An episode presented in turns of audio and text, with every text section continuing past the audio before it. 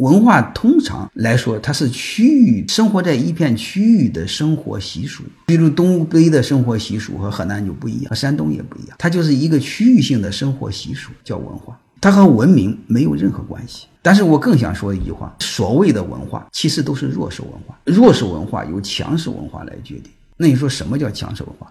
统治文化就是强者文化，权力决定一切，权力决定道德，权力决定习俗。我们见了当官的下跪，我问你一句话：这是文化，这是道德，这是习俗，还是权力？你告诉我，下跪是什么个东东？所以这就是我想说的，所谓的文化背后是权力，几乎所有的文化都是对权力的臣服，包括道德。欢迎各位同学的收听，可以联系助理加入马老师学习交流群：幺八九六三四五八四八零。